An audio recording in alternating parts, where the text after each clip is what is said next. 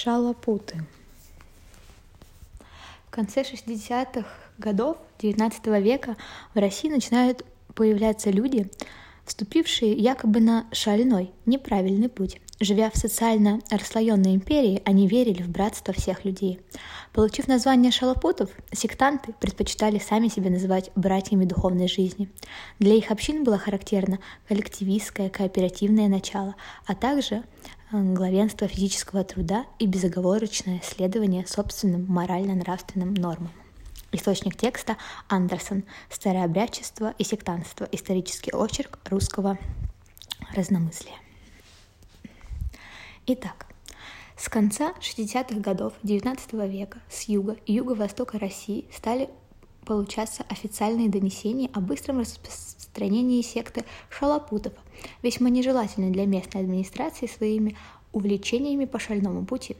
Детально разработан в шалопутстве его главная и наиболее энергичная идея – идея братства всех людей, погубившая шалопутство в мнении светских и духовных властей, занесших его в рубрику особо вредных сект. В главу во главу жизненных условий ставится знаменитое право на труд, категорически отвергающее праздность. Вопиющей несправедливостью шалопут считает торговлю, финансовые операции и тому подобное. Лишь один физический труд священен. Почти все шалопуты – землепашцы всецело исповедуя мужицкий символ веры о принадлежности земли одному только Богу, шалопуты широко осуществляют принцип обычности орудий производства, являются прямыми последователями кооператива. Нам известно несколько шалопутских общин, существующих на чисто коллективистских началах, об организации одной из которых очевидцы рассказывают следующее. В станице около 40 шалопутских семейств. Расселились они в пяти местах, пока по концам станицы. Каждый конец составляет отдельную общину.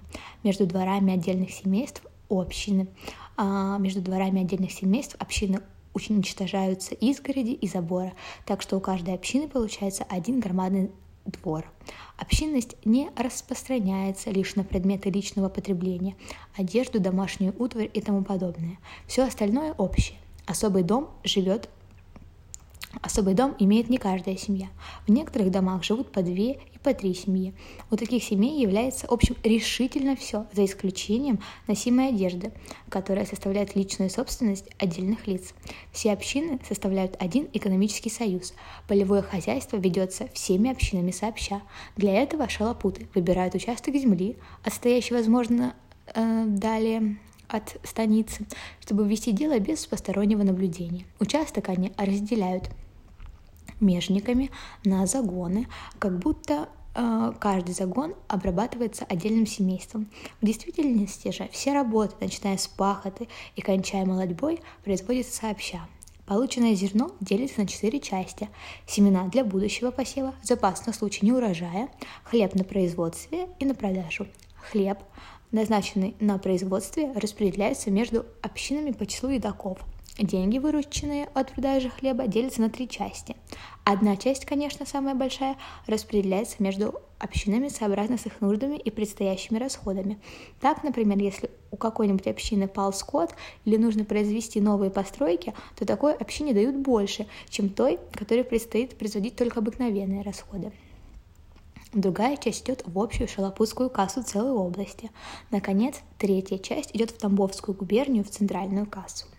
Вообще духом взаимопомощи проникнуты все шалопутские общины, отнюдь не ограничивающие свою деятельность облегчением положения единомышленников и не делающие в этом отношении никакой разницы между своими и чужими. В жизни шалопутской общины большое значение имеет ее юстиция, которой подлежат всевозможные моральные проступки общинников. Юрисдикция шалопутов очень нехитрая. В разбирательстве принимают участие и женщины. Все усилия судей бывают направлены к выяснению факта и этической погрешности виновной стороны. Такой суд воспитывающее действует на шалопутов, приучая их к опасению общественного мнения и давая возможность э, тяжущимся тщательнее вникать в сущность общеморальных принципов. Налагаемая на виновного кара, состоящая в просьбе о прощении, ничуть не деморализует его, а помогает только уяснить свои слабые стороны. Решению суда Шалопут повинуется беспрекословно, глубоко и искренне, искренне признавая авторитет общины. Вообще у шалопутов необыкновенно сильно развито чувство о общественности, побуждающее их к сплочению. Вопрос о браке рассматривается у шалопутов очень трезво. Воздержание от половой жизни, правда, становится шалопоту в плюс, но сношение женщины представляется актом вполне естественным и, стало быть, ничуть не предосудительным. Но взамен оформленного церковного брака шалопуты выдвигают брак по духу, по взаимной склонности, без чего половое сожитие с шалопутской точки зрения является прямо-таки преступлением.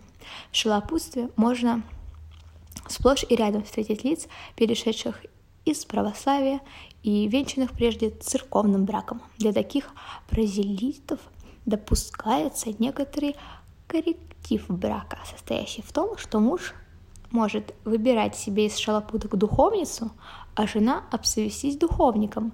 И таким образом, хотя несколько осложняются семейные отношения, но целостность семьи от этого не страдает. Не диво поэтому среди шалопутов наблюдать такое курьезное на поверхностный взгляд явление. Шалопут, имея на стороне в чужой семье детей от своих духовниц, в то же время воспитывает чужих детей, прижитых его законной женой от духовника. Мирный характер шалопутов кладет отпечаток и на их деятельность. Статистик Левицкий, наблюдавший шалопутский быт в Малороссии, дает о них самый теплый отзыв. Все, говорит он, име... все, говорит он, имевшие с ними какие-либо дела, отдают полную справедливость их честности и добросовестности. Между ними незаметно ни воровства, ни мошенничества. Напротив, чистота нравов, трезвость, трудолюбие, отсутствие ссоры, дрязг, взаимное попечение друг о друге в трудных случаях. Вот качества, которыми справедливо могут гордиться шалопуты.